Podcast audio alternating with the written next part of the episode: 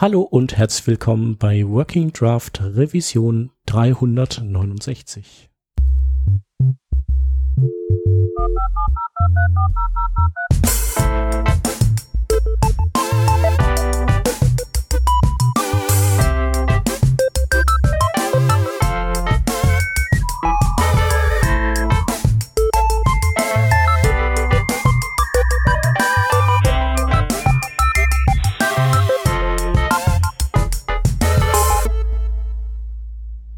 Wir sind heute zu dritt. Wir sind ohne Gast.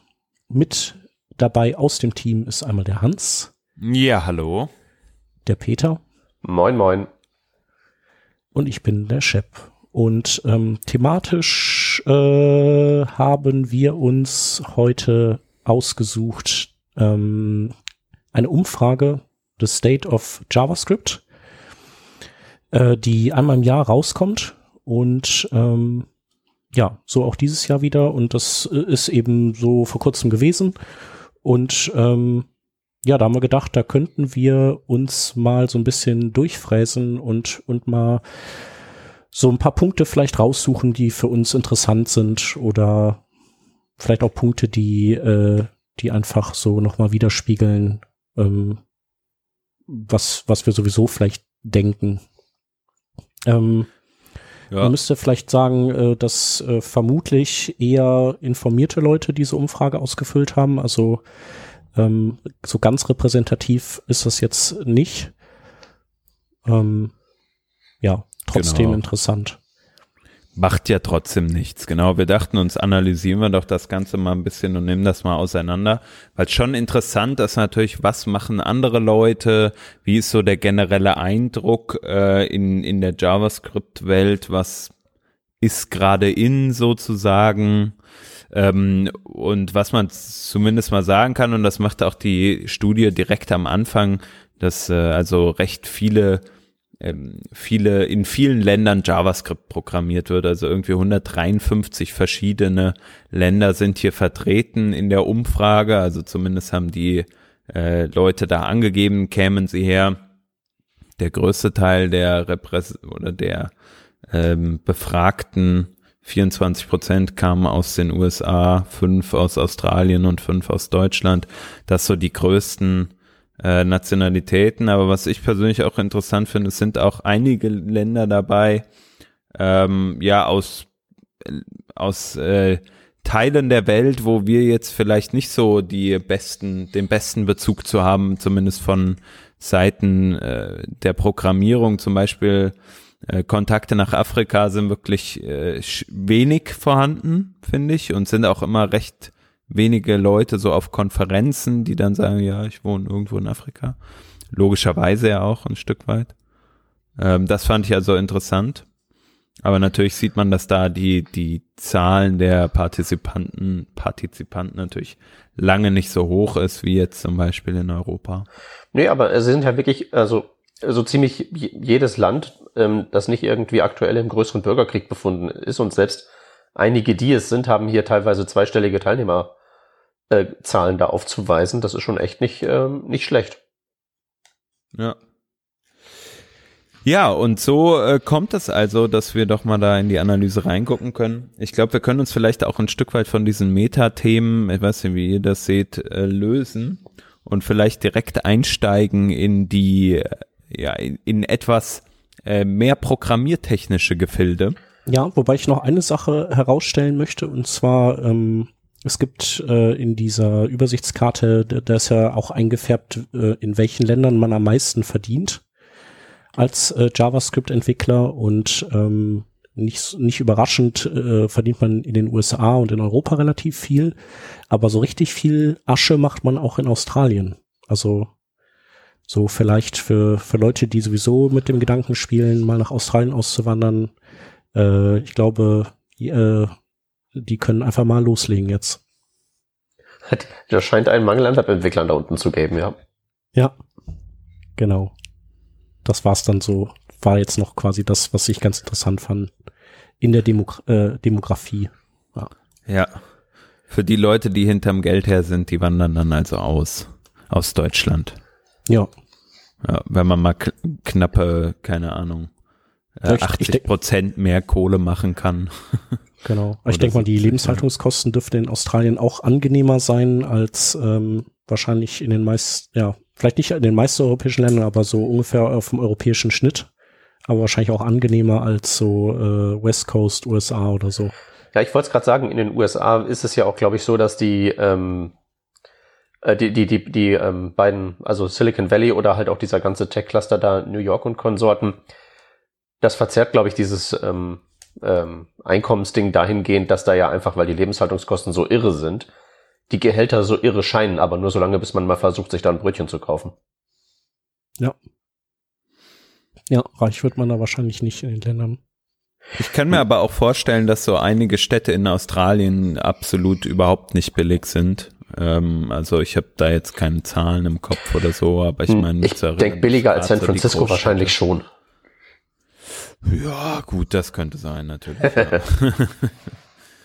Okay. Äh, genau, dann kommen wir aber doch jetzt mal vielleicht zum technischen Teil, weil da gibt's eine Zahl, die mich total überrascht hat. Ähm, der Chef hatte ja schon eingangs erwähnt, man muss das ein bisschen mit Vorsicht genießen, diese äh, äh diese Zahlen, weil da natürlich viele Leute teilnehmen, die in Anführungsstrichen eher tech-savvy sind, also dem, dem Technischen eher zugewandt sind. Ähm, dennoch fand ich es interessant, dass hier äh, 86,3 Prozent in der Umfrage äh, angeben, dass sie mit ES6 bereits Erfahrungen gesammelt haben, also es genutzt haben und es auch wieder nutzen würden. Also 86,3 Prozent, fast 90 Prozent. Das finde ich schon extrem viel, also eine extrem hohe Adoption Rate äh, für ECMAScript 6. Mm, ich würde das halt so, also, also so mit der Realität verglichen, mit dem, was ich an Leuten kenne, ähm, irgendwie nicht ganz so hoch sehen. Weiß nicht, was sagt ihr dazu? Naja, ich glaube, ich glaube, ähm, diejenigen, die, also erstmal brauchst du ja, um das hier machen zu können, um diese Aussage tätigen zu können, ECMAScript 6 finde ich gut, würde ich gerne wieder benutzen. Äh, Schritt eins, was du brauchst, ist natürlich erstmal die Kenntnis, dass das Ding ähm, existiert, also dass ECMAScript 6 ja. a thing ist und dass es nicht JavaScript so ein Blob von Zeug ist, also dass man da wirklich die Differenzierung machen kann. Und für viele, mit denen ich ja auch zu tun habe im Rahmen meiner Schulung, die, die kennen halt JavaScript nur aus weitester Ferne und haben von diesen ganzen Versionierungsgeschichten und ECMAScript 6 und so keine Ahnung. Mhm. Ähm, das heißt, um überhaupt das hier benennen zu können, ne, oder sagen, sagen wir es mal so, die übrigen 10%, die jetzt da gesagt haben, nee, ähm, mache ich nicht, das sind, glaube ich, wirklich die wenigen, die wissen, dass das geht, aber aus Gründen trotzdem nicht machen. Und auf der anderen Seite ist, glaube ich, die Adoption Rate auch so hoch, weil man das ja relativ problemlos verwenden kann. Also nimmt man Babel und dann hat man im Prinzip alles, was man im Alltag so gerne benutzen möchte, äh, im Prinzip fertig einsatzbereit. Hm. Also so ungewöhnlich finde ich es nicht. Ich frage mich halt eher, was mit den anderen 10% los ist. Ja, was machen die genau? Aber die werden wahrscheinlich äh, ganz normal ECMAScript 5 schreiben oder halt wahrscheinlich nicht mal das, sondern sagen, ja, das muss auch im IE8 laufen oder IE9. Und dann schreiben die halt äh, nur so Ausschnitte von ECMAScript 5. Sind halt klassischer unterwegs da, ne? Und da glaube ich, gibt schon noch viele. Ja, Grad ich habe jetzt noch mal in der in der 2016er Umfrage geguckt, weil das ist so die erste, die rausgekommen ist.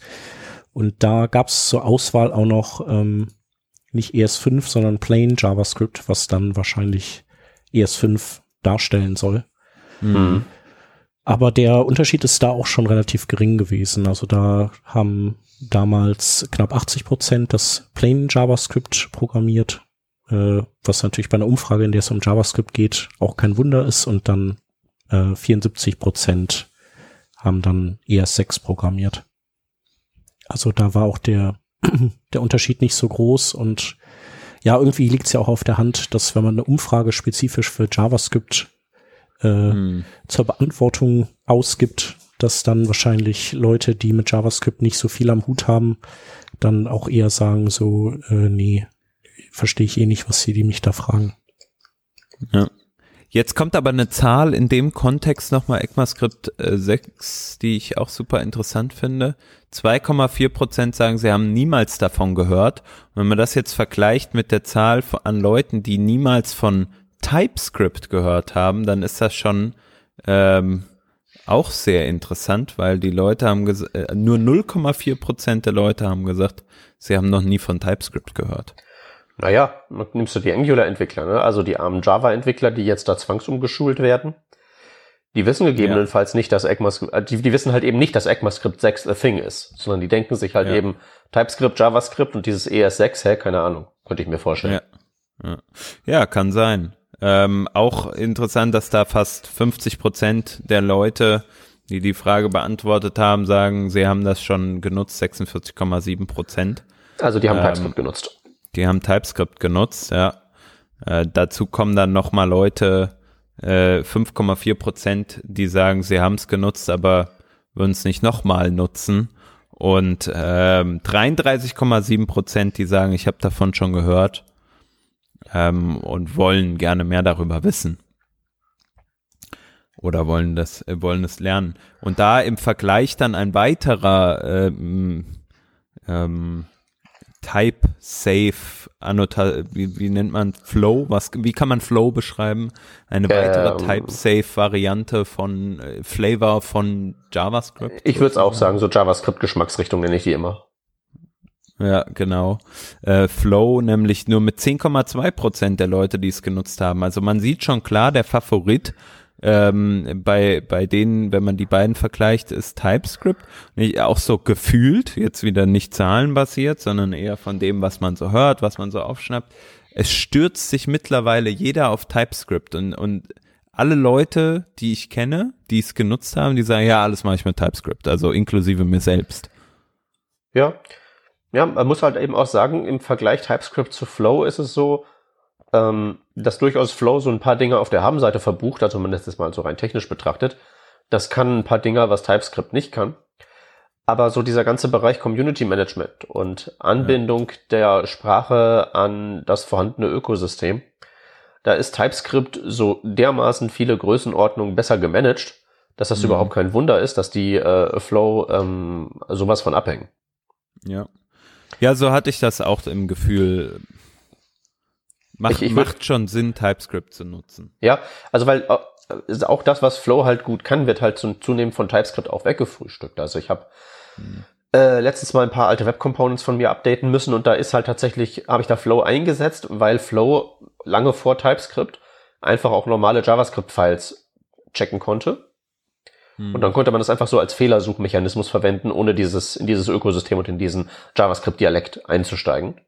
Ja. Aber mittlerweile, das heißt mittlerweile, TypeScript hat ja auch schon seit Ewigkeiten ähm, Check.js. Also ich weiß okay. wirklich nicht, was man damit Flow, was, was das, also was das noch soll, solange man nicht halt irgendwann mal in dieses Ökosystem eingestiegen ist und jetzt halt eben damit leben muss. Ja. Ja, ich denke auch über kurz oder lang wird sich da TypeScript einfach durchsetzen und das wird so ein wieder, also wenn man das nicht jetzt schon sagen kann, de facto Standard, ne, wenn, wenn 50 Prozent, knapp 50 Prozent der Leute es nutzen, die, ja, also nicht nur das. Umfrage beantworten, klar. Es, aber es gibt hier, es gibt, also wo wir so bei State of JS sind, es gibt da so ein sehr ähm, schönes ähm, Video von der äh, JS Conf US ähm, aus diesem Jahr, wo ein Mensch von ähm, NPM auch Statistiken zum Besten zu geben hat, zu eben welche Frameworks werden runtergeladen und was nicht alles, der hat ja, ja die Downloadzahlen.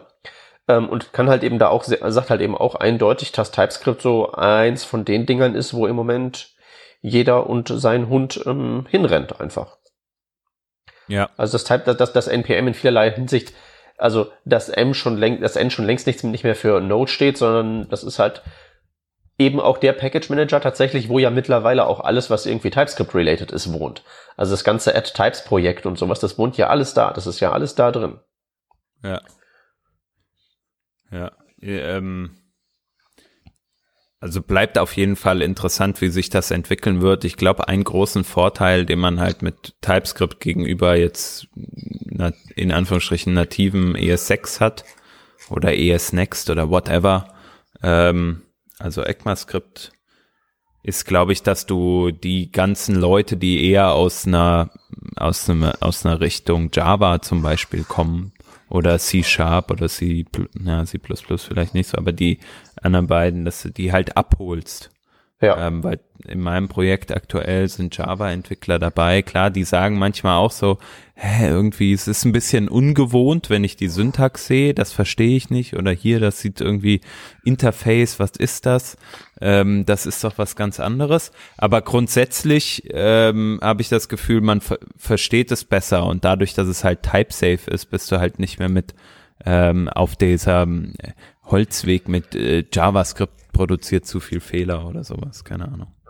Ja, hm. Typesafe ist ja so ein Wort, das benutze ich gar nicht so gerne, weil wir können da ja mal zum, zum nächsten ähm, Kandidaten hier in der Liste kommen. Ja. Weil äh, das mit diesen Typsystemen ist ja so, das ist ja, das ist ja so eine Skala. Das ist ja nicht eine binäre Angelegenheit und der Wert 0 ist JavaScript und der Wert 1 ist TypeScript, sondern es ist ja tatsächlich eine Skala. Und da Aber du kannst ja, ja TypeScript sehr, äh, sehr äh, restriktiv gestalten, wenn du das möchtest. Ja, aber halt eben auch nur bis zu einem relativ bald erreichten Limit. Ne? Ja, okay. Ja, also zum Beispiel, ähm, du hast halt eben da so Sachen drin, also ähm, zum Beispiel äh, type-safe zu sein im Sinne von, dass, das, dass da garantiert gewisse Dinge nicht auftauchen können. Also so wirklich ganz harte garantiert. Äh, Soundness ist ja tatsächlich ein explizites Nicht-Design-Ziel von TypeScript. Hm. Sondern nur halt eben es besser zu machen, aber halt eben auch in dem Rahmen, wo man die Leute abholen kann. TypeScript ist ja dann, wie du schon sagtest, vergleichsweise nicht strange. Man findet da also als der geneigte äh, Java und C-Sharp und, und sowas Entwickler einen recht einfachen Einstieg rein.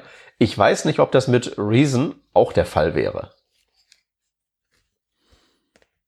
Weil? Weil es ganz anders funktioniert einfach. Ne, das ist halt, äh, das ist halt, das ist halt einfach, ist, ja genau, weil es im Prinzip anders funktioniert. Das kann man, glaube ich, so ähm, so stehen lassen. Ist halt eine ähm, eine funktionale Programmiersprache ja im Prinzip. Es ist ja im Prinzip OCaml im JavaScript gewandt, mehr oder minder. Mhm. Ähm, und funktioniert halt eben auch ähm, in, gewiss, in gewisser Weise ganz anders und hat halt hat das Typsystem auch andere Garantien. Jetzt bin ich da auch selber der Experte nicht so drin, weil ich das nur, ähm, als das irgendwie neu rauskam, so mal zur Kenntnis genommen habe ähm, probiert habe, das zum Laufen zu bekommen, habe dann festgestellt, das ist aber ganz schön viel Aufwand und funktioniert nicht so richtig gut.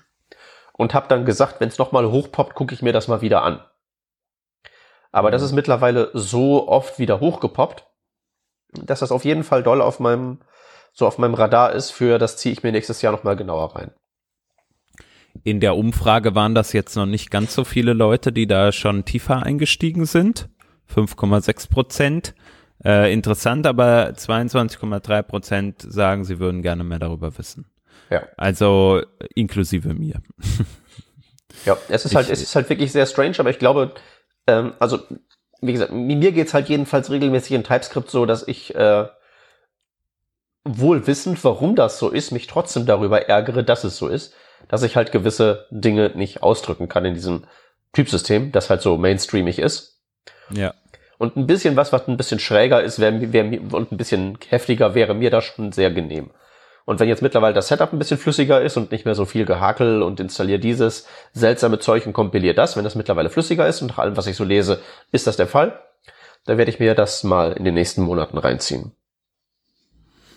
Sehr gut. Was mir aufgefallen ist, ähm, äh, TypeScript wird vorwiegend in Europa und also ähm, in Europa und in Fernost oder äh, Südostasien so und in Brasilien benutzt. Und äh, ich äh, habe ja die These, dass das an Angular liegt. Also überall, wo Angular Country ist, ist auch TypeScript Country.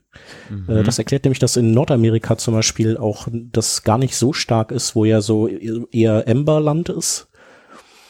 Ähm, also es scheint schon so ein bisschen so ein europäisches Ding zu sein, dass äh, wir das so ein bisschen forcieren. Und bei Reason ist es auch sehr interessant zu sehen, wo da die Leute das benutzen, nämlich weder in Europa, also zumindest die in der Umfrage, noch in Nordamerika, sondern ähm, ja auch so Indien, äh, China, ähm, ganz äh, Südostasien und so ein bisschen Afrika. Mhm. Ja, wobei, also, da muss man jetzt wirklich sagen, die, die Gesamtanzahl der Nutzer ist ja jetzt wirklich so klein, dass wenn sich da jetzt irgendwie, im, ne, also ich sag mal so, auf, in, in ganz China haben sich zwölf Leute gemeldet, was 16 Prozent der Teilnehmer sind. Also weiß ich jetzt nicht, wie viel ich da den äh, in die Daten Sorry, da reinlesen würde. Äh, die Zahl verstehe ich jetzt noch nicht ganz. Ach nee. Ah ja, äh, okay. Nee, ich habe äh, ich hab das auch falsch verstanden, weil es geht nicht darum, wo die das benutzen, sondern wo die damit glücklich sind. So, jetzt haben wir es. So. Jetzt, das habe ich nämlich auch erst nicht gecheckt. Aber dieses, also anscheinend ist man in äh, China und Indien sehr glücklich mit Reason, in anderen Ländern so eher so, hm. Und auch okay. bei der TypeScript-Verteilung, ne, also die Zahlen, äh, die Farben, finde ich, sind da nicht ganz so eindeutig in dieser Grafik, die man hier sieht. Ähm, beispielsweise in Deutschland sagen 55 Prozent, sie sind glücklich mit TypeScript und in den USA sagen es 45. Also ähm, Du meinst, Natürlich das, das Rot sollte, sollte quasi ein, ein deutlich stärkeres Übergewicht dann darstellen, als es momentan auf der Karte äh, ist. Genau, die Karte geht nämlich, also die, die, die, leider haben jetzt die, die Hörer nicht die Karte vor äh, den Augen. Ähm, die, die blaue Farbe, die sozusagen sagen soll, hier, die Benutzer sind gar nicht so sehr zufrieden, die fängt erst bei 37 Prozent an und geht nur bis 57 Prozent äh, im roten Bereich. Also da ist überhaupt nur ein Spiel von 20 Prozent zwischen. Also das ist ein bisschen eine irreführende Grafik oder eine irreführende Darstellung meiner Meinung nach. Aber ist auch nicht so schlimm. Also glaube ich, was man grundsätzlich festhalten kann, ist, dass es Unterschiede gibt, äh, wie Leute glücklich sind, äh, wie du das eben schon hier ausgeführt hast. Ja, ich. Jo, habt, äh, habt ihr irgendwie, habt ihr Elm oder so auf der To-Do-Liste? Auf der To-Do-Liste ganz bestimmt nicht. Nee. Also, äh, nee, kriege ich gar nicht äh, gebacken. Aber also Elm äh, sagt mir schon was. Ähm, hatten wir auch schon hier bei unserem lokalen Meetup einen schönen Vortrag zu und äh, ja, klingt schon ganz in Ordnung, aber ähm, also Elm würde ich jetzt erstmal nur für mich dann äh, so ein bisschen äh, bespielen, aber dafür müsste ich die Zeit haben und die habe ich irgendwie nicht. Also fällt das flach und im Projekt kann ich das nicht benutzen. Bei euch? Ja, geht mir genauso äh, mit ClojureScript auch. Also wenn ich was Neues probieren würde, dann wäre es auch Reason tatsächlich. Ja, bei den anderen beiden ist es nicht so, dass ich da jetzt irgendwie wüsste, mir, mir drückt der Schuh hier und die beiden können mir helfen. Das habe ich einfach nicht. Ja. Bei Reason schon eher. Hm. Ähm, wenn man sich jetzt aber entschlossen hat, welchen Sprachgeschmack man da, ver, äh, welche Sprachflavor man verwenden möchte, ähm, zum Beispiel noch, TypeScript. Ich habe noch eine Frage, und zwar ist Reason nicht auch so ein Facebook-Projekt? Das ist bei Facebook gestartet, auf jeden Fall. Und die erste ja. Version von React wurde tatsächlich in Reason geschrieben. Ah ja.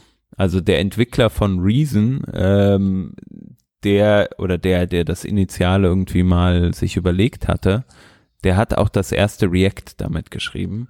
Und dann, äh, soweit ich das richtig im Kopf habe, wurde das portiert nach, äh, nach ähm, ECMAScript 6. Okay.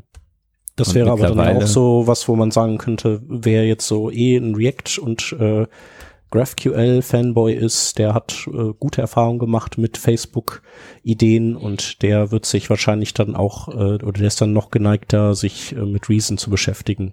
Wir müssten die dann, da müssten dann aber diese jeweiligen Fanboys vor Flow warnen, ne? Das läuft ja nicht so gut. Stimmt, ja. Ja. Es ist halt eben nicht alles schlecht, was Facebook macht. Genau. So, jetzt aber mal zu meiner Überleitung nochmal zurück. Ich wollte nämlich jetzt fragen, wenn man zum Beispiel sich jetzt entschieden hat, und das habt ihr ja schon gerade äh, so ein bisschen auch angerissen, äh, wenn man sich jetzt entschieden hat, irgendwie TypeScript zu machen, äh, äh, äh, ich meine natürlich Reason zu nutzen, dann äh, braucht man irgendwie vielleicht noch ein JavaScript Framework im Frontend dazu. Ähm, was ist so eure Go-To-Alternative bei der Sache? Shep. Frontend Framework mäßig, was ich da, äh, was ich da nehmen würde, wenn ich ja. frei auswählen könnte. Ja, ja äh, das, das äh, hat man ja schon immer mal wieder rausgehört. Also ich glaube, dann würde genau. ich bei Vue landen, ja. Ja.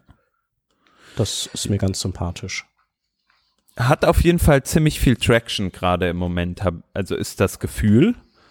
Ähm, wenn man sich die, die, die Bare Figures mal anguckt, äh, wenn man sich die Zahlen der Umfrage anguckt, dann sieht man auf jeden Fall, dass 28,8 Prozent der Befragten gesagt haben, sie haben schon mal View genutzt. Und, und das finde ich jetzt sehr interessant, ähm, knappe 50 Prozent, nämlich genau 46,6 Prozent haben gesagt, sie haben davon gehört und würden es gerne mal nutzen. Ja. Ja, das sind also, wahrscheinlich, also wahrscheinlich ist diese, ist, ist diese so View-Nutzer plus ich würde gern View machen, das sind möglicherweise nicht aus reinem Zufall genauso viele wie äh, React-Nutzer sind. Ja, ja, weiß ich gar nicht. Meinst du? Also ich glaube, wenn man äh, wenn man React, also wenn man so tief in React drinsteckt, dann das hatten wir ja auch mal bei hatten wir auch bei der ersten View-Folge, dann mag man ja auch äh, JSX und die Tatsache, dass man das Ganze eben äh, so anreichert mit nativen JavaScript und das hast du halt bei Vue nicht und da würde ich sagen, ja. da kriegt man vielleicht eher Hautausschlag dann. Ja, weiß ich nicht. Also das, ähm, ich ähm, habe das jetzt nicht nur wegen der Zahlen so gedacht, sondern vor allen Dingen, weil wenn ich die ganzen äh, Leute halt höre, die mir erzählen, ja, hier Vue nutze ich jetzt, das ist total toll, dass die, die sind halt normalerweise aus der Richtung React kommend. Okay, in aber was Erzählung. ist denn deren Grund, äh, äh, wechseln zu wollen? Also brauchen die, äh, ist denen das äh, zu viel, vielleicht, äh, sagen wir mal, äh, Freiheit oder muss man da zu viel irgendwie selbst entscheiden, dass sie einfach sagen, so jetzt hätte ich mal gerne so ein Framework, was einfach sagt, so hier nimm das und das und das und dann läuft's? Na, ich glaube, ein, ein, großer Teil dazu ist, dass sich äh, Vue für so ähm, Web Natives, die noch auch, auch durchaus mal schon mal von Hand noch jQuery geschrieben haben, das ist halt näher, näher am normalen Web dran. Während React ja so eine Totalabstraktion darstellt, wo du ja wirklich nicht weißt und auch nicht wissen willst, was dein jetzt ähm, Spitzklammer auf My Custom Tag Spitzklammer zu Ding eigentlich macht. Du mhm. bist da, glaube ich, bei Viewer hast du da eher so den Durchstieg. Das ist jedenfalls, wie gesagt, nur auf Basis von dem, was mir immer alle erzählen, so die Idee. Aber das sind dann äh, Leute, die noch auf der Suche sind, die erst bei React versucht haben, fündig zu werden, die dann und die jetzt äh, weiter wandern sozusagen deiner These nach. Das ist jedenfalls bei den meisten View-Menschen, die, mit denen ich so zu tun habe, das die, die Erzählung. Mhm. Also ich denke mal, dass die auf jeden Fall auch so die ganzen Leute, die, die den Umstieg auf das äh, aktuelle Angular nicht gemacht haben, dass, dass die da einen neuen Hafen finden. Das würde ich jetzt mal auch schätzen. Ja. Das kann gut sein, ja und eben äh, ja die die leichte Integrierbarkeit mit äh, mit Backend Template Sprachen also so ähm, das war ja so der Case für für Laravel das auch zu promoten also ich denke mal Laravel war ja auch so ist ja im Prinzip so der das Sprungbrett gewesen für Vue hm.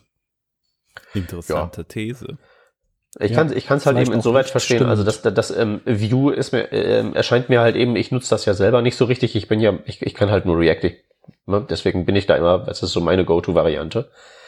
Aber das was das was an React wirklich am meisten nervt, sind halt diese ganzen ähm, äh, ja eben auch diese überabstrahierten Libraries, die so ihren ganzen eigenen Jargon mitbringen, wo man im Prinzip ein Lexikon braucht, um genau nachzuschlagen, was das alles bedeutet hier. Also da, da, da, da frage ich, da, da will ich regelmäßig einfach irgendwelche Leute nehmen und schütteln und so. Kannst du nicht irgendwie mir in plain English sagen, was dieses Ding tut, statt lauter Jargon zu erfinden? Das würde mich da irgendwann weg, davon wegtreiben, wenn's, wenn das nicht irgendwann mal, wenn die das nicht irgendwann mal klar kriegen. Mit ihrem ganzen Schwafel da. Vielleicht kriegen wir da gleich noch ein tolles Beispiel für. Es ist aber trotzdem interessant zu sehen, dass also 64,8 Prozent der Leute sagen, sie setzen äh, oder haben React mal eingesetzt und würden es wieder benutzen. Also das ist schon eine krasse Nummer. Ja, ist im Übrigen auch so, ähm, um wieder auf diesen Talk von dem äh, NPM-Menschen zurückzukommen, äh, auch sein, seine, seine Hauptbefund, ähm, ähm, dass React tatsächlich das im Moment am derbsten wachsende Framework tatsächlich ist.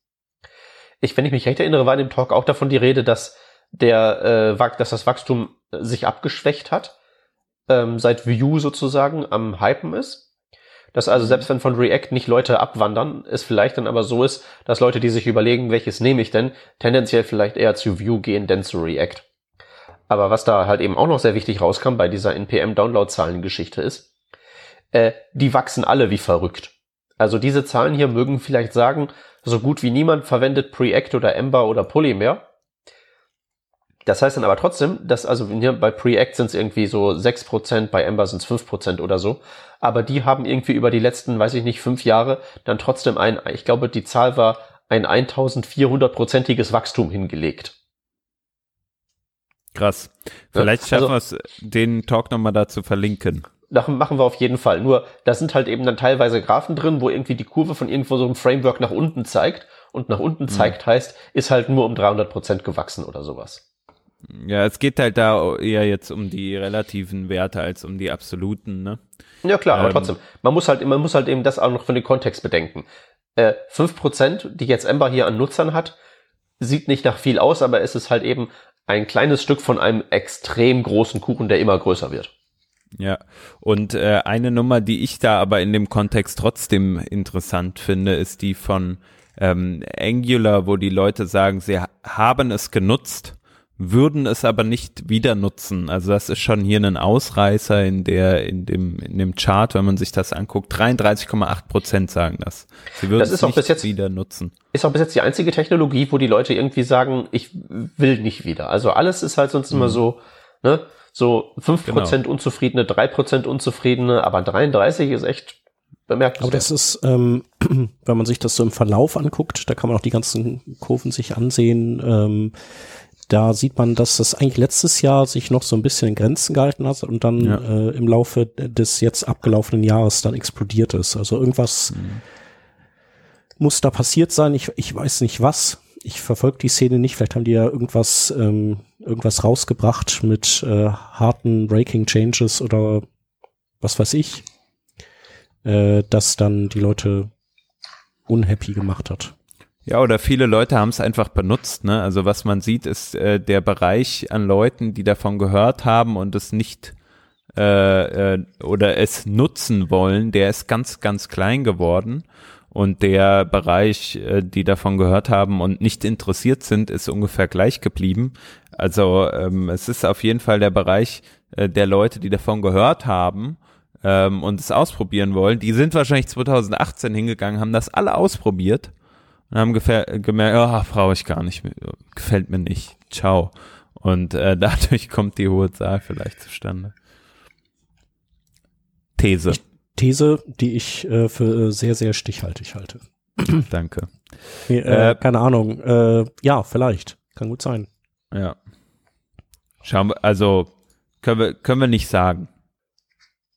Nee, kann man nicht Wenn sagen. Man, äh, vielleicht weiß das irgendwer äh, von unseren Hörern ja. Vielleicht hat er ja eine Idee, woran das liegt. Äh, vielleicht ist aber auch einfach nur äh, gerade die falschen Teilnehmer erwischt für die Umfrage oder so.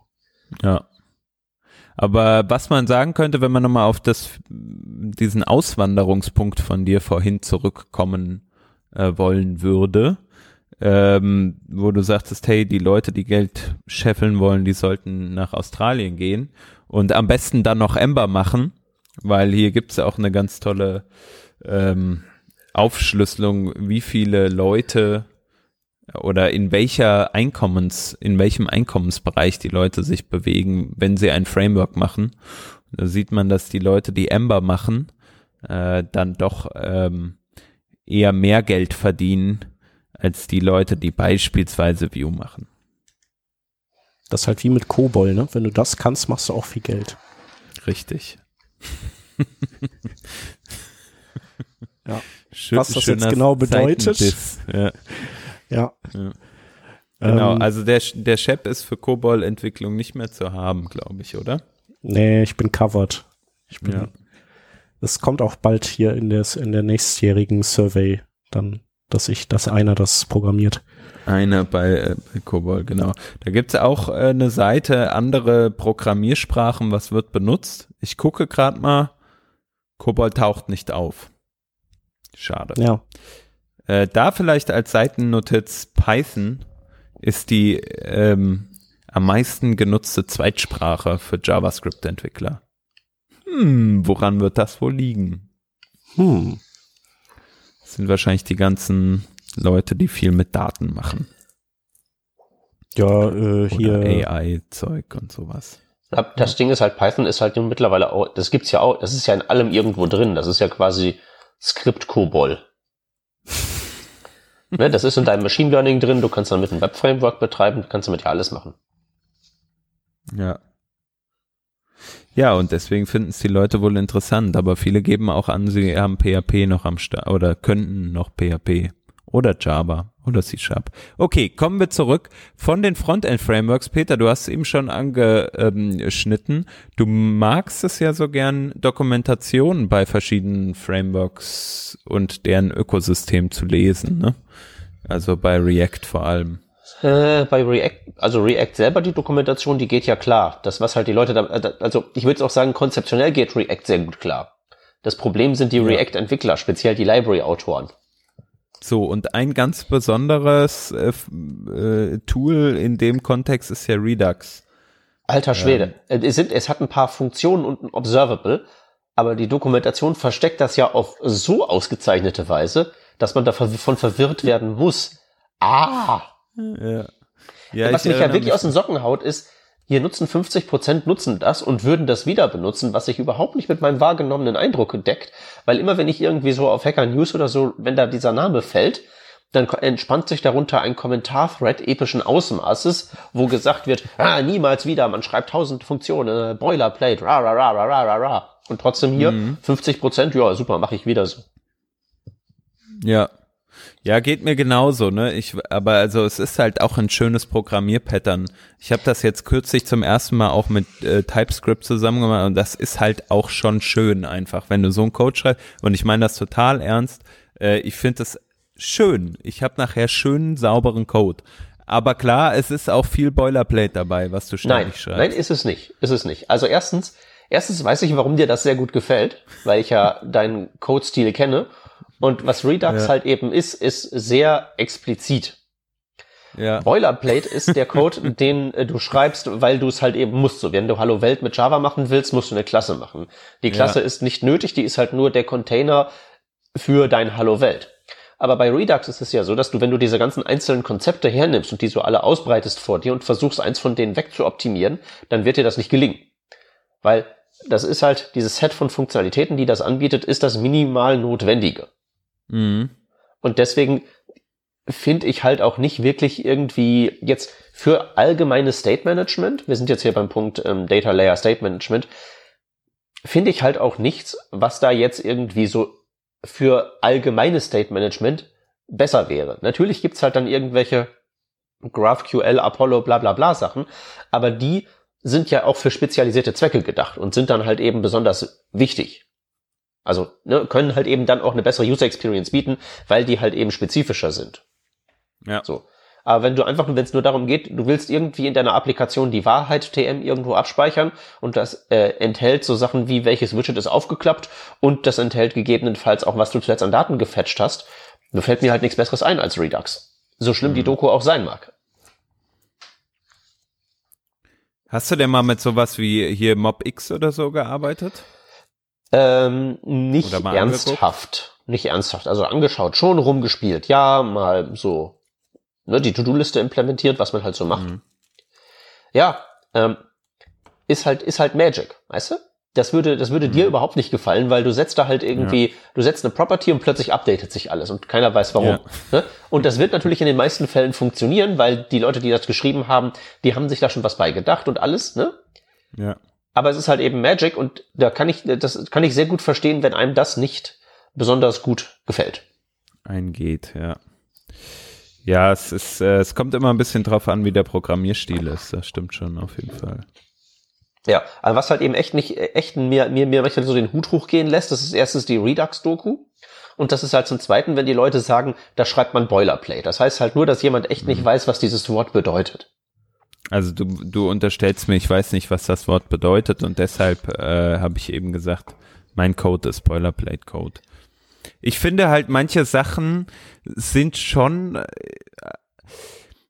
ja, also ich würde es gerne einfacher beschreiben. Ich wüsste aber nicht wie. Nämlich wenn ich jetzt zum Beispiel diese ganzen Switch-Case-Anweisungen mir für das Update meines States überlege, zum Beispiel. Ja. Ähm, in, in so einem Reducer. Das ist irgendwie, also das kann halt schnell mal groß werden in einer großen Applikation. Also ja, das kann man sehr lang werden und sehr unübersichtlich irgendwie. Und dann hast du halt diese ganzen Konstanten, mit denen du deine Types beschreibst, äh, für die Action, äh, also die Action Types beschreibst. Und in TypeScript beispielsweise hier kürzlich ähm, beschreibst du dann den Action Type nochmal als irgendwie Type oder Interface sozusagen. Mhm. Äh, Entschuldigung, nee, die, die Action beschreibst du als Interface oder als Type. Kannst du so machen, musst du natürlich nicht. Da komme ich dann wieder ins Spiel, weil ich es gerne explizit haben möchte und klar wissen will, wie ist denn mein Typ. Ähm, ja, und wenn dann noch so Seiteneffekte dazukommen mit hier Saga, benutze ich da oft, ähm, also Redux Saga, äh, wo du dann halt so sozusagen eine Middleware-Abstraktion hast, wo du einfach dich an irgendwelche Actions dranhängen kannst und damit sozusagen asynchron parallel zu Redux noch etwas, einen, einen weiteren Kreis aufmachen kannst, dann wird's halt schon mal komplex und man schreibt halt ständig ähnlichen Code, finde ich. Und Ja. das äh, habe ich so als Boilerplate für mich äh, abgestempelt. Ja, aber das Ding ist halt, es ist dann Boilerplate, wenn, wenn, wenn du dir ein Szenario ausmalen könntest, äh, wo es auch ohne diese ganzen Konstrukte ginge. Ja. Ne? Hallo Welt mit Java, kannst du dir ein, äh, ein Konstrukt aus, kannst du dir etwas, kannst du dir eine Welt ausdenken, in der das, in der du mit weniger Sprachkonstrukten auskommst? Guckst du irgendwie nach Python. Ja. So, kannst du auch Hallo Welt machen, brauchst aber keine Klasse drumherum machen. Aber die Klasse ist halt eben notwendig und deswegen halt eben in diesem Fall, ist ja auch nicht immer so, manchmal ist ja eine Klasse genau, was man braucht, aber wäre halt eben in dem Fall Boilerplate. Das ist halt wirklich Boilerplate. Hm. Und wie gesagt, vor Redux setzt du dich vor und so, hm, optimier das weg. Und ich meine, es gibt ja auch Libraries, die das zum Teil tun. Du kannst ja dir Action Creators und ähnliches Zeug generieren lassen, Hm. aber du, du wirst dann halt eben feststellen, damit sparst du gar nicht so viel ein. Aber es ist halt eben dann auch ein Stück weit weniger explizit, weil du musst dann halt eben wissen, was deine komischen Action, Cre Action Creator äh, Creator für Action Creators erstellen. Und das ist dann schon mal wieder ein bisschen, äh. Und ganz ehrlich, dann nehme ich lieber ein langes äh, Switch-Statement, weil scrollen kann ich. Hm. Ja, das stimmt natürlich. Ja, du schreibst ja auch gern mal zwei, drei, vier, fünf Funktionen in ein Dings, also lieber gekapselt, äh, also in ein Modul, also gekapselte Funktionalität. Ähm, das macht ja auf jeden Fall auch Sinn. Also das macht es ja auch viel einfacher, dann die Sachen ähm, zu verstehen. Ähm, ich bin dagegen jemand, der vielleicht lieber die Sachen in einzelne Files äh, ähm, auslagert, also Mini-Module sozusagen hat und das macht es halt dann in dem Kontext zumindest manchmal schwieriger, den Zusammenhang sofort zu erkennen. Ne? Ja, wobei es natürlich dann in TypeScript schon vergleichsweise einfach ist, weil dann kann ich einfach sagen, okay, go to definition und dann weißt Genau. du ja, wo, weißt ja, wo das ist. Also das ist alles, ja. Ich habe halt Meinungen zu Redux. Habt ihr denn mal irgendwie äh, sonst was eingesetzt? Also hier GraphQL, da war ja neulich bei euch am Meetup, äh, Shep, war ich ja witzigerweise auch da, äh, mal ein Vortrag. Ähm, das fand ich schon sehr interessant. Also finde ich auch weiterhin interessant, dass dieses Konzept, ich weiß gar nicht, ob wir da mal, doch hatten wir mal eine Sendung zu, ne? Ja, Äh, ja, ich glaube schon. genau. Ich glaube mit dem Johannes Schickling, wenn ich mich richtig erinnere. Ah ja, genau. Stimmt. Ähm, genau. Googelt das nach, dann findet ihr die Episode, dann wisst ihr auch, was GraphQL ist. Ähm, ja, auch von Facebook ja äh, getrieben. Und äh, ist, äh, ist das was, was ihr schon mal im Einsatz hattet in Live? Nein, aber das liegt daran, dass äh, seit ich GraphQL auf dem Schirm habe, hab ich äh, sitze ich nicht in einem Projekt, wo wir eine äh, API bauen, gebaut hätten. Hm. Aber äh, hätten wir das äh, gewollt, also oder wäre ich in einem Projekt, wo wir wo wir so eine Zweiteilung, äh, meinetwegen SPA und äh, äh, Schnittstellen gekapseltes äh, Content ähm, irgendwas gebaut hätten, dann hätte ich mir GraphQL auf jeden Fall angeguckt.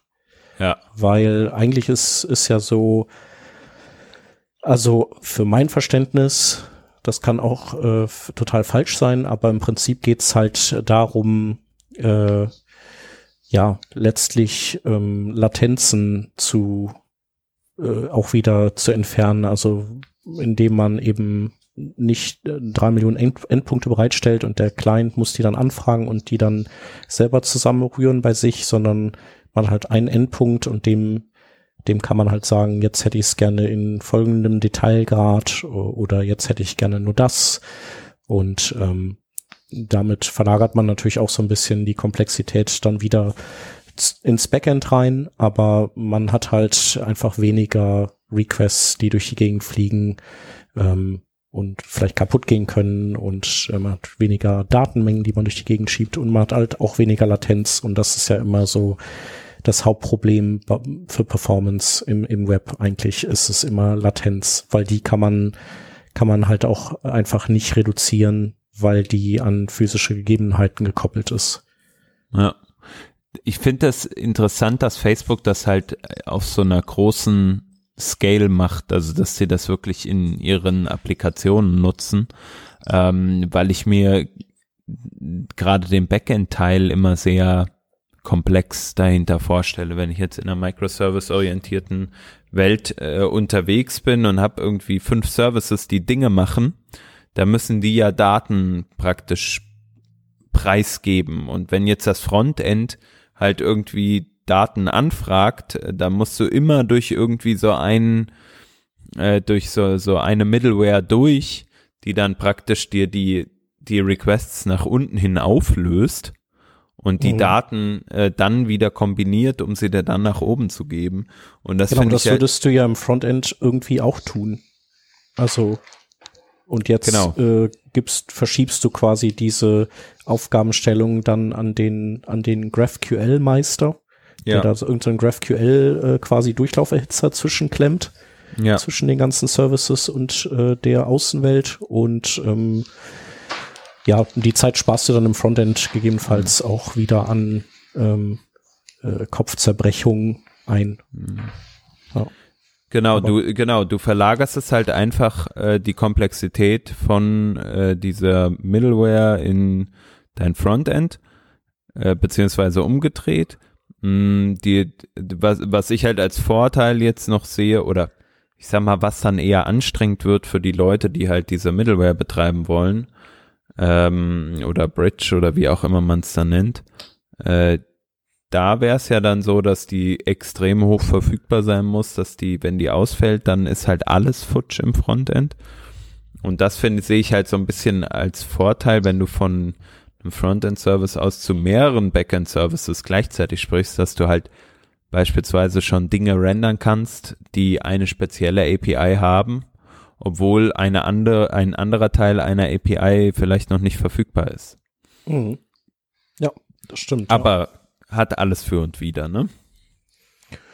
Ja, das, das ist halt so, man, man neigt ja als Programmierer auch immer zu sagen, so cool, äh, da gibt's was Neues, das löst halt äh, diese ganzen Probleme, die ich ständig beobachte bei uns. Und dann ja. machst du das und dann hast du halt so klassischerweise eben wieder ganz andere Probleme. Ja ja, aber ähm, ja, sagen wir mal so, es wird nicht langweilig. Ja, ja, das stimmt in jedem Fall. Ähm, wir haben jetzt aber auch schon das Thema Backend angerissen und dann komme ich mal wieder mit meiner Überleitung daher und Unglaublich. Äh, äh, frag mal, äh, was, äh, also beziehungsweise sag einfach mal, dass hier Express.js als Backend-Framework extrem viel, also als äh, Node.js-Framework extrem viel eingesetzt wird, nämlich 65 Prozent knapp nutzen ähm, Express und würden es auch wieder benutzen. Und dann mit weitem Abstand dahinter Next.js. Wenn du die äh, NPM-Download-Zahlen dazu nimmst, ist der Abstand, ähm, also wir reden hier von, dass da mehrere Galaxien zwischenpassen, zwischen Express und dem nächsten. Ja. Also nach NPM-Downloads war es, glaube ich, Core, dass da, die, dass da die nächstmeisten äh, Nutzer hatte. Okay. Hier ist das mit Next.js ungefähr gleich viel. Aber der äh, mhm. Unterschied, also jetzt hier zwischen den Menschen, die es kennen und denen, die es nicht kennen, ist halt jetzt nur Faktor 10. Was die Downloads angeht, ist das äh, deutlich mehr als Faktor 10. Also es gibt halt ja. nur Express eigentlich. Ja, krass. Das ist schon krass. Aber Ext Express ist halt einfach auch sehr gut, ne? Du, du hast ein kleinteiliges Framework und ballerst halt drauf, was du brauchst. Und es gibt halt für, für jedes Problem irgendwie schon ein fertiges Modul, was, oder für fast jedes, was du einsetzen kannst. Und es ist halt auch wirklich sehr einfach zu verstehen, wie das funktioniert. Ja. Also, der Vorteil, den halt sowas wie dieses Next.js hat, ist halt diese, also dass es halt sehr einfach äh, mit React äh, ähm, oder dass es halt für React gebaut ist, ne? Also dass es halt ein serverseitiges Rendering äh, dir praktisch bereitstellt für deinen React-Code und das ist halt schon, glaube ich, auch für viele so ein so ein Thema, warum man sagen würde, ja, okay, ich probiere jetzt mal Next zu verwenden, anstatt ein React. Äh, anstatt ein Express, Entschuldigung. Ja genau, aber das, das setzt halt eben voraus, dass du dein, dass du ein Problem lösen willst, das ähm, mit, mit React zu tun hat, ne? Äh, klar, aber wie wir ja wissen, nachdem wir die Statistiken angeguckt haben, dieses Problem haben ja einige Leute. Ja, aber ähm, all diese Dinge, also ähm, die bessere React-Integration, oder wenn wir jetzt Core hernehmen, da gibt's ja im Prinzip asynchrone, asynchronen Code. Äh, das scheint halt alles nicht so das Problem zu sein, das die Menschen wirklich umtreibt. Express hm. ist wahrscheinlich einfach gut genug für die meisten Fälle. Äh, ja. Kann das vielleicht sein, dass, äh, dass die Leute einfach wenig serverseitig rendern? Dass das grundsätzlich einfach so, dass das so ein, ja, müsste man machen, aber nicht heute Ding ist? Also kann ich mir bei so Business-Applikationen, die ich so in der freien Wildbahn sehe, durchaus vorstellen. Hm. Ja. Also ich würde auch sagen, für, also Leute setzen ja schon Frameworks ein, da wo es sinnig ist. Also wenn du jetzt halt irgendwie einen Blog machen möchtest und das halt mit React aufsetzt, wo du einfach nur ein paar Seiten anzeigen willst, also einfach in Anführungsstrichen. Ähm, und das dann, also dann ist es halt notwendig, dass du ein serverseitiges Rendering machst. Aber wenn du zum Beispiel jetzt ähm, nicht irgendwie auf deine äh, hier Startup-Zeit der Applikation optimieren musst oder so. Und es ist halt eine Applikation und die Leute haben halt potenziell deine Sachen nach einmal laden im, im Cache. Also zumindest für die mhm. nächsten zwei, drei Stündchen oder so. Nee, oder, oder ähm, die sind dir halt eben einfach egal, weil du baust halt irgendein Business-Bla ja. und die Zufriedenheit der ja. Nutzer ist einfach für dich nicht relevant. Oder ja, du, du bist halt auch noch nicht, also so, du siehst da noch keinen Wert drin, das so, so quasi so weit in die Tiefe zu optimieren, in Anführungszeichen. Ja. Ähm, also im Prinzip ist es dir das Latte. So wie dir wahrscheinlich dann oder wie anderen vielleicht dann äh, HTML-Semantik Latte ist und äh, ja. äh, blinde User gehören eh nicht zu unserer Zielgruppe und so weiter. Genau. Äh, ist, ist das halt erstmal so. Und, äh, und, und dann ist halt das Einzige, wenn dann die Suchmaschine um die Ecke biegt und dann sagen die, aber die können doch auch noch JavaScript, können die doch auch initiieren und dann, ja, können die, aber erst halt mit einem gehörigen Verzug. Und SEO ist wichtig, okay, jetzt müssen wir doch serverseitiges Rendering machen. Ja, so läuft kann sein. Ja. Implementier mal eben. Wie testet ihr eigentlich euren Code? Ähm, bevor du diese elegante Überleitung ausführst, wollte ich uns noch kurz hier festhalten und äh, zum einen sagen, dass ich erstaunt bin, dass Meteor noch so, äh, so verbreitet ist. Weil das äh, ist ja, also es ist zweifellos ein cooles Framework, aber irgendwie eins, von dem ich den Eindruck habe, dass das so ein bisschen den Wettlauf verloren hat gegen die anderen hm. Entwicklungen.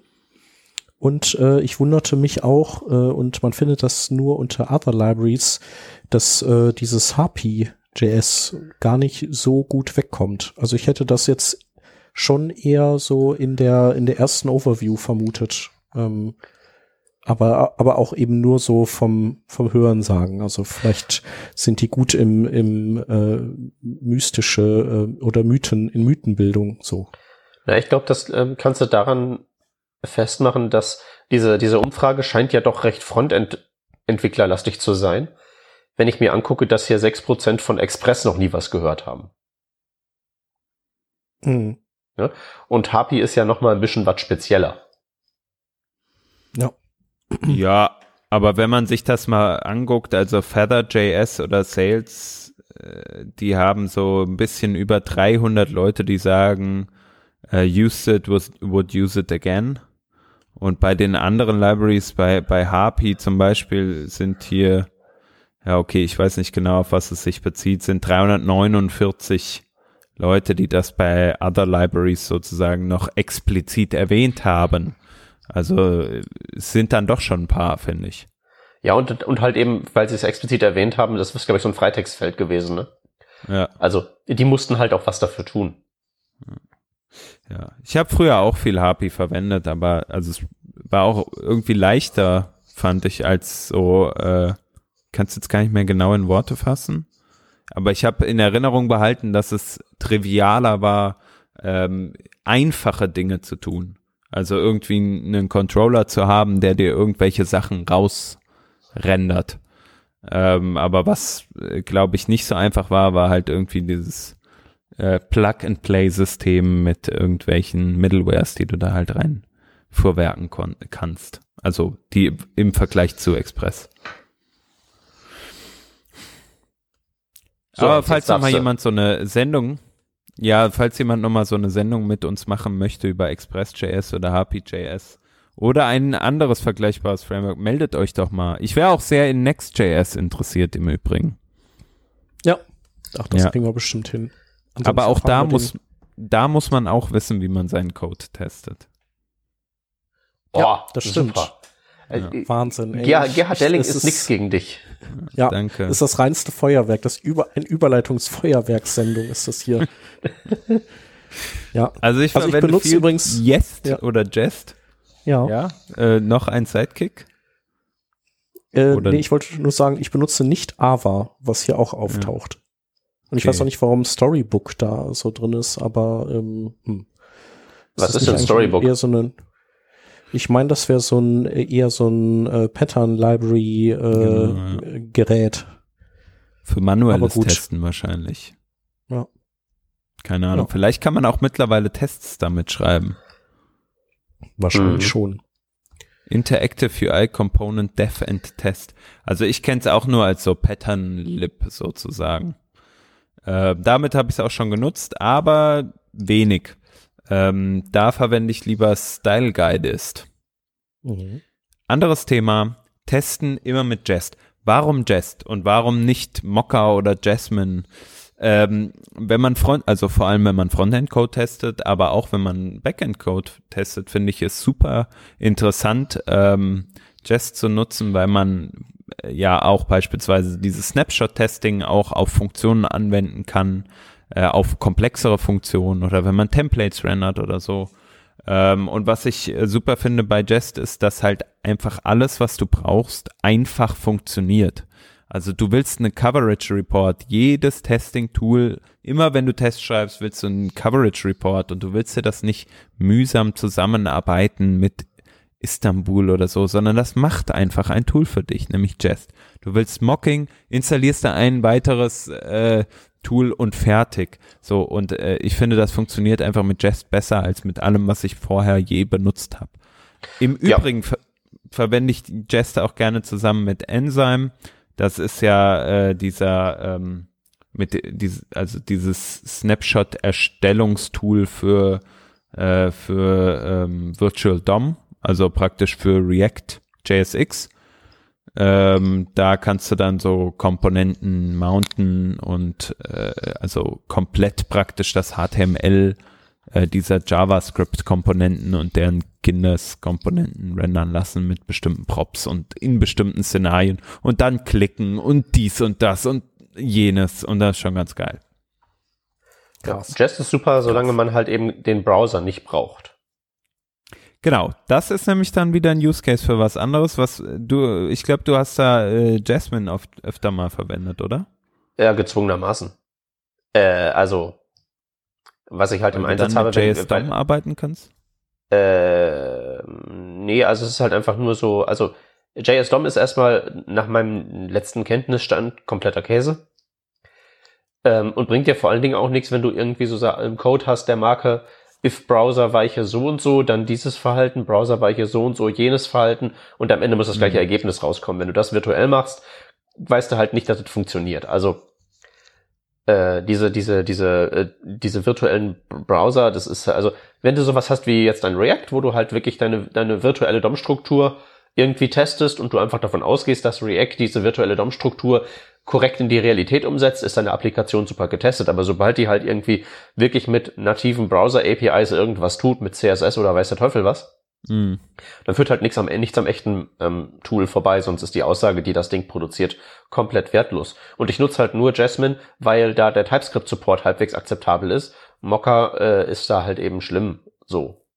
Finde ich viel besser, weil wenn ich schon sowieso mir, wie du das richtig beschrieben hast, einen Wolf zurecht konfigurieren äh, muss, dann mag ich den von Mocker, den Wolf eigentlich lieber, weil das ist einfach sehr viel ausdrucksstärker und äh, man kann da wen man, man, man macht weniger Zeremonie.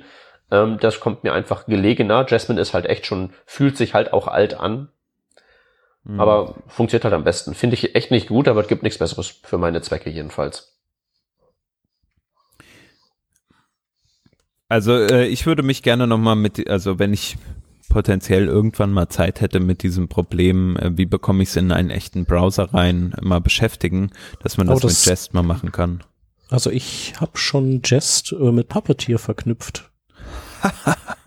ja, da ja, ist er. Ja, Der Chef. Da bin ich. Eigentlich musst äh, du ja äh, nur, äh, also wenn du so ein Puppeteer-Modul hast, müsstest du doch theoretisch nur deine Jest-Tests da reingeben. So, also als hier, äh, ähm, wie heißt das? Evaluate Function sozusagen übergeben und die dann da drin ausführen, oder? Oder ist es noch leichter? Mm, mm, mm. Ich weiß es auch nicht mehr. Also es ist jetzt schon so ein paar Monate her, dass ich mir ein paar Tests geschrieben habe. Ich gucke gerade in das Repo rein. Ähm, äh, ich habe einen Vorschlag. Wir können ja noch mal den uns den Holger Plankemann einladen. Den wollte ich nämlich eh mal fragen, dass der kommt. Der beschäftigt sich mit Jest dann quatschen wir mit dem mal über Jest und äh, ich werde mich bis dahin noch mal schlau machen, wie wie das mit der mit Puppeteer zusammen funktioniert. Das äh, da bin ich doll für. Sehr ja. schön. Cool. Dann machen wir das. So machen wir das. Genau, ansonsten möchte ich noch sagen, ich benutze Jasmine Puppeteer, ich benutze kein Mocker, kein Jasmine, vielleicht aus Versehen mal, wenn ich irgendwo bei einem Projekt äh, mit äh, quasi was contributed habe. Äh, da habe ich dann vielleicht Tests dafür geschrieben oder war es Karma, egal. Auf jeden Fall, ich äh, nutze kaum was davon, ähm, weil ich ein dummer Honk bin und weil ich aber auch viel äh, tatsächlich nur im DOM rumfummel mit Zeugs. Ja. Ähm, und wenig so gekapselte Funktionen habe, die, die irgendwie Businesslogik enthalten, die ich abteste oder so. Hm. Und weil du ich machst halt, halt auch Ausreden habe. Genau, und du machst halt auch einfach keine Bugs. Deswegen brauchst du ja auch gar, auch. gar nicht erst äh, Tests schreiben. Richtig. Das wäre dann völlig überflüssig und Zeitverschwendung. Das ist korrekt. Weil, wenn man kein, also wenn man Bug-Free Code schreibt, Spaß. Ja. Ähm, vielleicht noch äh, hier in Other Libraries, es kommt ja auch äh, so, also generell ist so ähm, Oberflächentesten oder End-to-End-Testing ja nicht so stark repräsentiert hier, weil ähm, also mit Jest ist sicherlich auch nicht die Kombination mit Puppeteer gemeint und äh, äh, unter ferner Liefen kommt dann irgendwann ein Protractor noch und Selenium. Ähm, und Selenium nutzt halt auch kein Schwein, was aber auch kein Wunder ist weil das mhm. ja jetzt so vom, vom Ease of Use auch nicht so ganz weit vorne ist. Eher schwierig, ja. Das hast du sehr, sehr diplomatisch formuliert. Ja. Tja, genau, das wäre aber so eher das Feld, wo ich so interessiert dran bin. Also End-to-End-Testen, das, das ist so eher, eher was für mich. Kannst du ja auch mit Karma machen und das wurde ja schon ein bisschen äh, genannt. Ne? Musst du dir ja. halt auch wieder einen Wolf zurecht konfigurieren. Ja, wobei das, das, das geht vom Konfigurationsaufwand, aber das ist auch nicht wirklich End-to-End-Testing so richtig. Dass du jetzt da so ein Workflow skriptest. Nee. Ich meine, ich kann mich mal dunkel dran erinnern, ist aber wirklich lange her, bestimmt schon fünf Jahre oder so, dass wir mal sowas gemacht haben, so ein bisschen Browserform ausfüllen, dies und das. Aber da war, glaube ich, das auch geht noch bestimmt, aber äh, mhm. das trotzdem, das ist halt, das ist halt nicht das Level, das Level von User Experience, das wir haben wollen. Also weder äh, ja. hier äh, Dingens Selenium-Zeugs noch da irgendwie Karma für ähm, gebrauchen. Ja. Da, da, da muss noch was getan werden, damit das einfacher geht und besser und überhaupt. Ja. Hm. Ja, müssen wir uns mal überlegen, was wir da bauen. Ich frage mich ja, was deine nächste Überleitung sein könnte. Meine nächste Überleitung könnte jetzt sein, ähm, puh. da fragst du dich auch, was, was man damit bauen sollte. Da, genau. Dankeschön. Ähm, genau, schön in den Pass. Nee, was? Nee. ähm, ich wollte sagen, wir sind ja schon zeitlich recht fortgeschritten. Ja. Und könnten das noch mal überspringen. Das äh, genau. Sogar. Als als Resümee fast schon äh, sagen, dass es doch sehr interessant ist, ähm, dass der Eindruck uns häufig nicht täuscht, oder? Also wir haben, man hat so immer so Sachen im Kopf, wie zum Beispiel, keine Ahnung, es machen eh alle React oder ähm, Express ist das Go-To-Ding und äh, Meteor ist fast tot oder sowas. Und eigentlich. Naja, gut, aber da war das ja gar nicht, war das ja nicht der Fall, ne? Also. Mm, naja, naja du, also da, bei, bei, bei Meteor schon, war ja, ja, wirklich der Balken, äh, der, der, der, der rote Balken war überwiegend, habe ich benutzt, will ich aber nicht wieder machen. Genau, aber es war zumindest auf der ersten Übersichtsseite, es war nicht so ein ferner Liefen-Ding. Also das, ja. Also ich finde, das ist schon, war schon mehr als erwartet. Ja, und vor allem, was ich ja schon gesagt habe, man muss halt eben echt dazu bedenken, dass selbst der äh, größte Verlierer in diesen Vergleichen hier immer noch ein verdammtes Dickschiff ist. Ja. Weil einfach das Ökosystem insgesamt so riesig groß ist und alles Gazillionen mal runtergeladen wird pro Minute. Ja. Ja. Ähm, eine Sache, die ich in den Special oder in den Awards noch gesehen hatte, war der Special Award, der an VS Code ging, äh, also Visual Studio Code.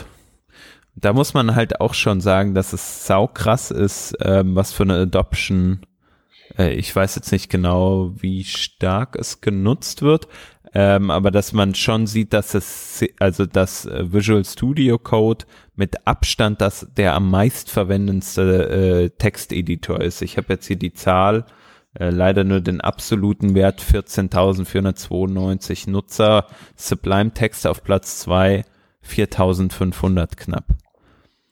Äh, also fast jeder Frontend-Developer nutzt Visual Studio Code, sage ich jetzt einfach mal. Mhm. Aber ja, äh, es kommt halt auch stark drauf an, wo du daherkommst. Also ich sehe das in den Java-Buden immer ganz gerne, dass da NetBeans und Konsorten zum Einsatz kommen. Ich kenne auch Leute, die nutzen WebStorm.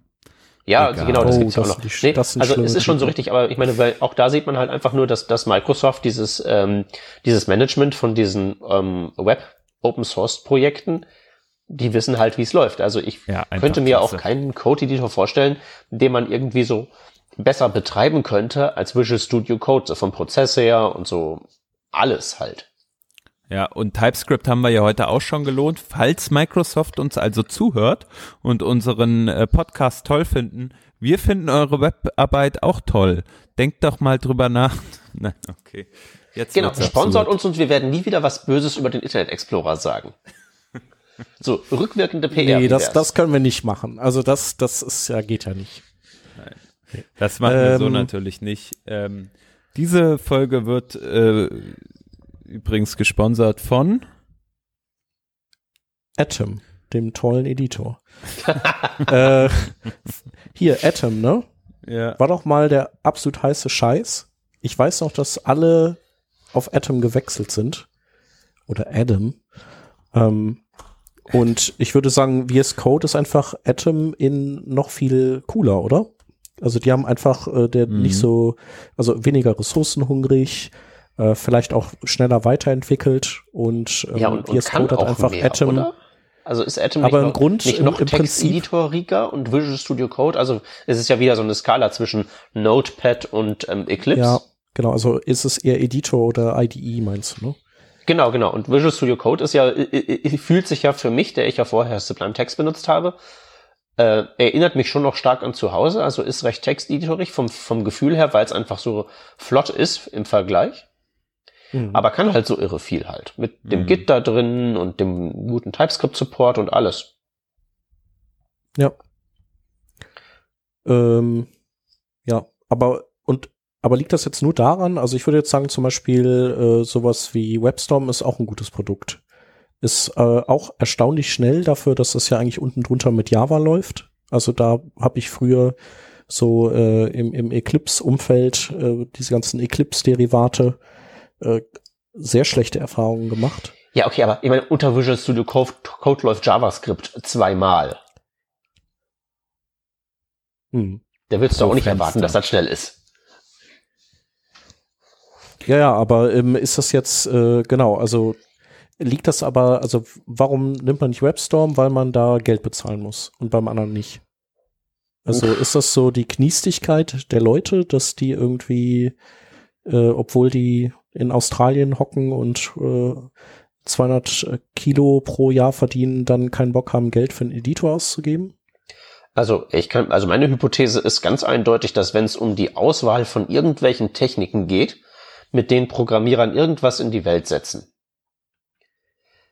dann haben da, dann spielen da, glaube ich, rationale Überlegungen irgendeiner Art eine vergleichsweise kleine Geige. Okay, Sondern also man macht das, was man macht ich will das, jetzt schnell was installieren. Man macht das, was alle machen und dann das, was billig ist und dann das, was schnell und einfach geht. Also ich kann ja mal sagen, warum ich kein Webstorm, also warum ich da nie eingestiegen bin. Ähm, und ich habe für andere, so Sublime Text wurde schon genannt, habe ich natürlich gezahlt. Früher habe ich mal für dieses Espresso gab's oder so hieß das, habe ich gezahlt. Davor gab's noch dieses, äh, wie hieß das nochmal? Ähm, hier von dieser Firma, die auch Transmit ne? gemacht hat. Das hatte ich tatsächlich nicht gekauft. Aber so alles andere, was ich dann immer verwendet habe, habe ich immer gekauft. So immer in meiner, äh, wenn ich gearbeitet habe, in der Zeit, in der ich gearbeitet habe, also Geld verdient habe mit dem Code-Tool, was ich genutzt habe, habe ich immer Geld dafür bezahlt. Also daran lag es nicht. Ähm, ich mag es auch für Software Geld zu zahlen, die gut ist und macht aber auch viel. Ähm, nichtsdestotrotz, also warum ich das nicht, warum ich WebStorm nicht nutze, ist, weil es aussieht wie IntelliJ. Wenn ich das öffne, sind da überall tausend kleine Icons. Und die muss ich hovern, damit ich verstehe, was die machen. Außer ich kenne es halt natürlich alles. Und das zum Beispiel, das habe ich alles nicht bei äh, Visual Studio Code. Das, was Peter sagt, ne? Visual Studio Code sieht aus wie ein Texteditor. Und wenn ich eine, äh, also wenn ich das so haben will, dann klappe ich die Seitenleiste ein und es sieht wirklich sehr, sehr clean aus. Ja, und du und, kannst es auch so bedienen, so mit diesen ganzen Shortcuts und dieser Kommandobar. Also es ist halt auch so, dass, es, dass du das, das kannst du bestimmt bei WebStorm ne? auch. Das ja, genau, ja, aber ist, es, ist es da halt auch so flott? Weil ich finde halt bei solchen Sachen, ähm, bei diesen Taste drück, dann zwei Dinge, Tipp und Enter, das muss halt einfach so, das Programm muss schneller reagieren, als ich tippen kann. Damit das funktioniert. Aber so, das will das ich ja gar halt nicht dem absprechen, dem anderen. Also das, ich glaube, da sind die halt mittlerweile auch äh, bestimmt so schnell, das würde ich einfach sagen. Vor allem, weil IntelliJ ja von so vielen Java-Entwicklern benutzt wird und das ist ja kein sch schlechtes Ding einfach. Ja, aber, aber hast du schon mal halt versucht, bei Windows irgendwie so dieses, diese, diese Suche da im Startmenü zu benutzen? Ach, also Windows-Taste irgendwas Windows. tippen, Enter? Das ist ja jetzt ein ganz anderer Fall. Ich bin in einem Windows 7 Rechner gerade unterwegs, also ich kann dir sehr viele Leiden klagen über Windows. Aber jetzt mal äh, dieses, dieses, äh, also nochmal, warum ich, äh, die Frage, die hier im Raum stand, war ja, das, warum verwendet man keinen Webstorm? Ähm, ich glaube, das ist halt schon auch ein Grund, weil viele Frontend-Entwickler halt doch auch schon so eine optische Brille aufhaben. Will jetzt nicht den Leuten unterstellen, die äh, Webstorm ähm, nutzen, dass die das nicht haben. Äh, ich finde es aber, es hat eine ganz andere Anmutung. Ja. Es erinnert mich daran, ich muss jetzt irgendwie hier Android Studio 1.6 von früher aufmachen. Ähm, und überall sind Icons und ich weiß gar nicht, was das alles soll und ich kann nicht einfach mal in Ruhe entwickeln. Ähm, ja, keine Ahnung. Vielleicht ja, brauche ich noch. Code ist, Visual Studio Code ist wirklich der Weg zu ich habe hier ein leeres Stück Papier und meinen blinkenden Cursor und sonst nix. Hm. Der ist halt dann auch wirklich per Tastenkombination erreichbar. Sidebar ausblenden, dann irgendwie Vollbild schalten und dann hast du das. Hm. Ja, Shep. Ciao. Wir hoffen, wir konnten dich jetzt überzeugen, endlich mal äh, das. Ja, ich hab's schon bestellt bei Amazon. Ja, äh, Cyber Monday habe ich ein VS Code Packung bestellt. Kommt, auf kommt 13 Disketten. Ach, Disketten. Ja. Hast du äh, CD-Laufwerk eigentlich? Weil dann würde ich dir nochmal so ein Mixtape rüber schicken. ja, nee, ich höre nur äh, Kassette. Das ist eine Kassette. Beim Programmieren lege ich mir immer eine schöne Kassette ein in meinen Walkman. Bibi Blocksberg vielleicht. Von deinen Kindern äh, abgezogen, abgerippt. Apropos Walkman und Kassette, was ich übrigens cool finde, ist, dass es noch äh, 77 Leute gibt, die Adobe Brackets benutzen. Ja, geil. Das gibt's noch? Ja, wahrscheinlich installiert und dann, äh, ja, geht noch. Okay. Denke ich mal. Und vielleicht auch nostalgisch. Das ist irgendwann einfach so aus meinem Gehirn gefallen. Stimmt, mhm. das gab es mal. Ja, das ist so mit diesen ganzen äh, Adobe Edge, dieser ganzen Adobe Edge-Reihe an Tools, die ja irgendwie alle eingestampft wurden. Da gab's ja doch hier äh, Reflow und Edge Inspect, so quasi Stimmt, Binary das, neu gelabelt und das, Brackets das war halt auch so alles Ding. mal. Was ist, wo, wo, wo ist das eigentlich hin? Und das war auch gar nicht schlecht, dieses Brackets, erinnere ich mich. Also es war vielversprechend, sagen wir mal so. Äh, mhm. Ich weiß nicht, ob es jemals delivered hat, aber ich habe es mal ausprobiert und für so reinen Frontend-Code schreiben fand ich, war das schon vielversprechendes Tool. Ja, ich weiß gar nicht. Nee, ich glaube, ich glaub, das ist weg. Also vielleicht äh, denke ich das aber auch nur. Man kann es auf jeden Fall noch Cloud. downloaden. Also das geht schon noch.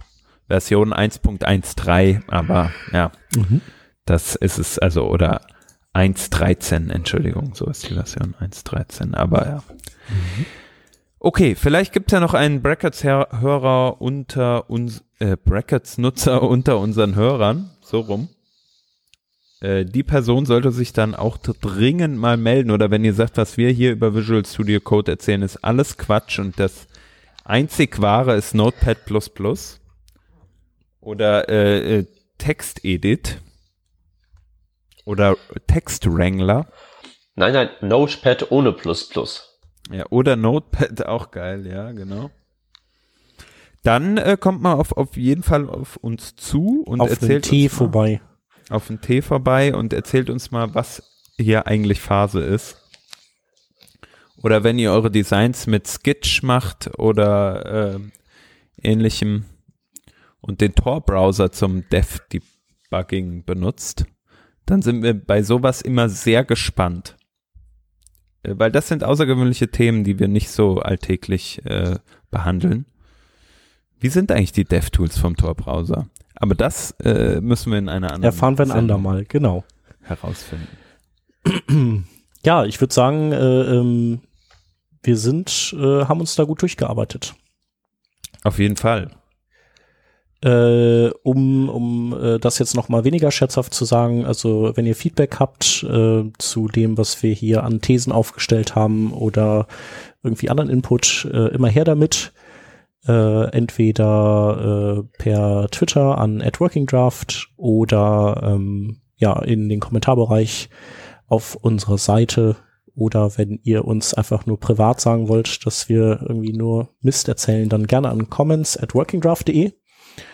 Ähm, genau, ansonsten äh, freuen wir uns über ähm, ein, ein kleines äh, Trinkgeld bei Patreon, wenn ihr uns da supporten wollt. Äh, Flutter haben wir mal ausgebaut. Ich glaube, da, da sind wir theoretisch auch noch, aber das ist ja äh, tot.